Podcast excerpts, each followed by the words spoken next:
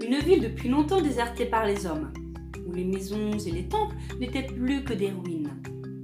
Et dans ces ruines, dans les coins et les recoins, vivaient, heureuses, des souris. Elles partageaient leur temps entre fêtes, spectacles, mariages et banquets. Leur vie n'était qu'une longue suite de plaisirs.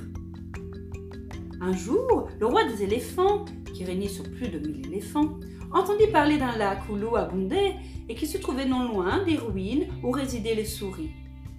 Il décida de s'y rendre avec ses compagnons pour qu'ils puissent étancher leur soif tout à loisir.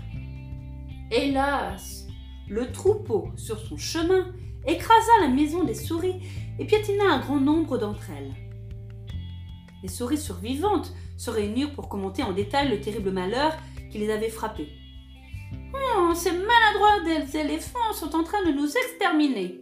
S'ils reprennent encore une fois ce chemin, il ne restera bientôt plus personne pour raconter notre histoire. Il faut que nous trouvions quelque chose pour que cela ne se reproduise plus, dirent-elles.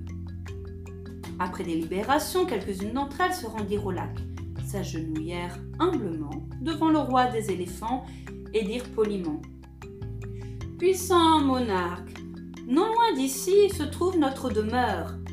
Cela fait très longtemps que nous autres souris vivons là.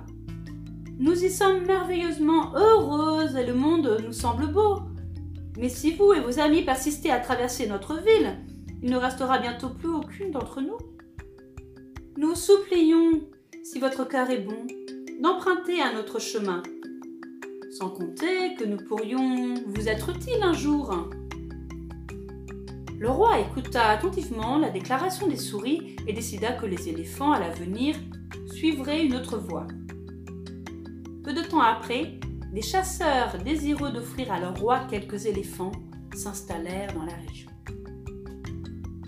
Ils étalèrent un grand filet de corde, le placèrent au-dessus d'un trou pratiqué dans le sol.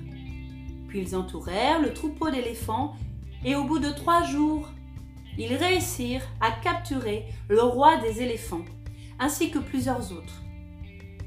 Avec bien des difficultés, ils le hissèrent hors du piège et l'attachèrent à un énorme tronc d'arbre de sorte qu'il ne pouvait plus bouger.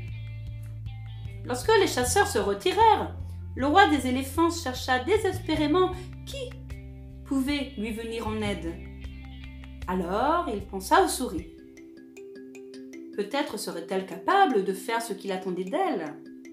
Aussi, murmura-t-il à un de ses vieux serviteurs qui avait réussi à échapper au filet Va dire aux souris que je suis prisonnier. Demande-leur si elles veulent bien m'aider. Le vieux serviteur arriva bientôt dans la cité des souris. Dès qu'elles apprirent la nouvelle, elles se rassemblèrent par milliers et se dirigèrent vers l'endroit où les éléphants étaient prisonniers. Se mettant immédiatement au travail, elles commencèrent à arranger les cordes qui attachaient les pattes des éléphants. Grimpant même dans les arbres, elles réussirent à couper le filet et les éléphants, reconnaissant, retrouvèrent leur liberté.